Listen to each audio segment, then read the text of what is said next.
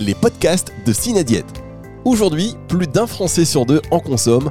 On parle bien sûr des compléments alimentaires qui représentent un marché dynamique et en forte croissance. 2 milliards d'euros de chiffre d'affaires, 350 entreprises, 16 000 emplois. Derrière ces chiffres se trouvent aussi de nombreux défis réglementaires, économiques et politiques auxquels sont confrontées les entreprises du secteur au service de la santé de chacun. À chaque épisode, un administrateur de Synadiète, syndicat des compléments alimentaires, vous fait découvrir son action sur l'un de ces enjeux.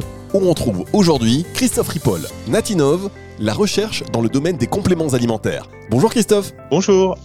Entre la sécurité et l'efficacité, il y a, j'imagine, de nombreux besoins en recherche dans le secteur des compléments alimentaires. Comment s'organise aujourd'hui cette recherche? Quels besoins percevez-vous concrètement? Alors en effet, il y, a, il y a des besoins qui sont des besoins croissants par rapport à une activité de recherche sur le secteur des compléments alimentaires. Alors ça couvre plusieurs thématiques. On va retrouver en effet la notion de la thématique de la sécurité et de l'efficacité, mais également il y a des sujets qui devraient être couverts par cette recherche, que sont euh, le développement galénique, le travail sur euh, les ingrédients, sur les plantes, que ce soit en termes de production agricole, mais également de transformation. Donc on a en effet différents sujets. Euh, euh, à aborder et à travailler d'un point de vue euh, recherche et développement. Donc actuellement, c'est vrai que sur notre secteur des compléments alimentaires, euh, il y a une recherche qui se met en place, mais on est aussi conscient qu'il faudrait l'amplifier pour pouvoir générer des nouvelles données scientifiques qui permettraient justement de, de mieux asseoir et le développement de nos produits, leur sécurité et l'efficacité.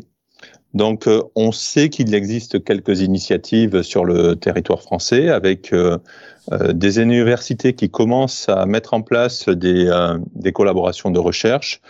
On peut citer notamment l'université et des structures académiques en Auvergne, autour de Clermont-Ferrand, de Bordeaux, de Grenoble, alors avec des centres de recherche soit des centres d'investigation clinique, soit des unités de recherche un peu spécialisées.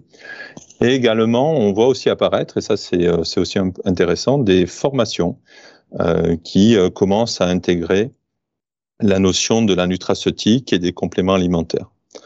Par contre, si on fait quand même un, un, constat aussi par rapport à, à, ce qui peut se passer en dehors de la France, notamment aux États-Unis ou en Angleterre, on n'a pas aujourd'hui identifié de centres de recherche spécialisés sur les nutraceutiques et les compléments alimentaires, euh, ce qui pourrait quand même être un axe de, de développement pour, euh, pour le futur. Donc on a bien cette euh, différence de, de sujets à adresser, cette, et cette, des choses qui se mettent, enfin des initiatives qui se mettent en place sur le marché français. Par contre, on peut aussi constater qu'actuellement il y a quelques appels à projets dédiés qui, qui commencent à émerger mais on est quand même avec euh, des, euh, des aides possibles pour les entreprises euh, qui restent encore un peu moins développées que dans d'autres secteurs, et ça, c'est quelque chose sur lequel il faudrait être amené à travailler. Donc, certains pôles de compétitivité ont, ont labellisé des projets dans, depuis les cinq dernières années, avec alors beaucoup avec des entreprises de l'ingrédient, euh, quelques-uns avec des entreprises du produit fini, mais on a certainement quelque chose à faire autour de cette euh, répartition des projets de recherche pour essayer d'amener plus euh, d'entreprises du produit fini sur des démarches de, de recherche et développement. Pensez-vous que la recherche publique peut ou doit se mobiliser davantage dans ce domaine? Existe-t-il des universités ou laboratoires qui sont en avance sur ce sujet? Alors, en effet, c'est un, un, des points importants. Il, il serait important qu'on ait une recherche publique qui soit plus active sur nos domaines. Euh, ce qui n'est pas encore euh, tout à fait le cas. Alors, je pense que c'est une mobilisation de la recherche publique, mais également euh, ben, une mobilisation de notre filière pour créer ces ponts et ces liens avec la recherche publique.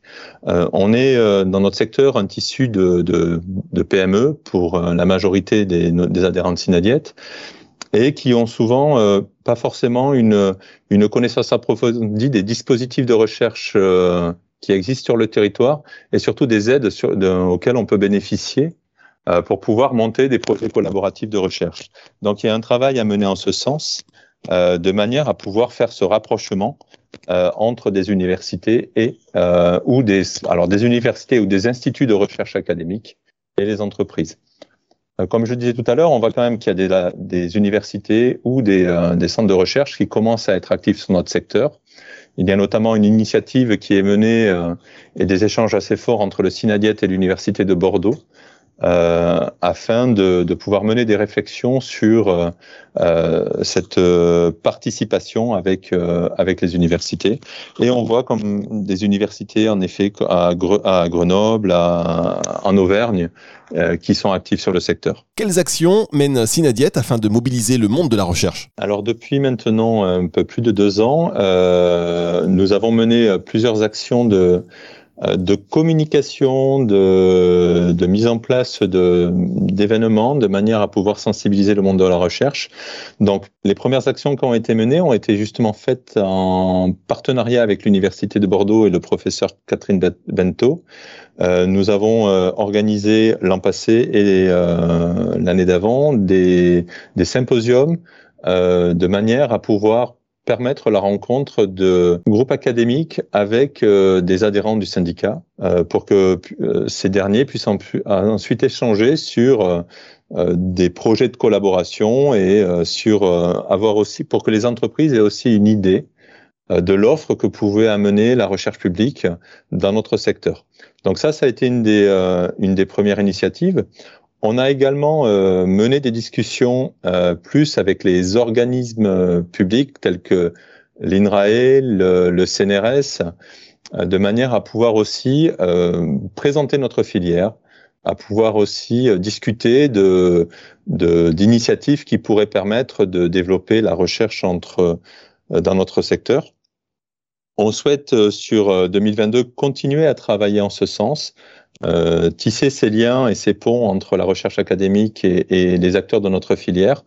On souhaite aussi mettre en place des actions de communication auprès des chercheurs et euh, auprès des étudiants, euh, de manière à ce qu'on puisse ben, sensibiliser à la, au travail qui est à mener sur nos ingrédients, sur nos produits finis, et euh, inciter en effet que des sujets se développent, favoriser euh, les initiatives de recherche fondamentale sur nos secteurs, parce que cette recherche peut avoir un double intérêt, permettre de détailler en effet les informations disponibles sur nos, euh, sur nos produits, et d'un autre côté, permettre aussi ben, de créer de l'innovation, comme ça peut se faire dans certains pays où les, la recherche académique dépose des brevets et ensuite vient proposer aux entreprises euh, des produits innovants euh, que les entreprises vont pouvoir licenser et ensuite développer pour les amener sur le marché. Donc voilà, c'est pour résumer un petit peu les actions que l'on a menées et que l'on souhaite mener sur ce secteur. Merci Christophe Ripoll. Merci. Les podcasts de Cinadiète.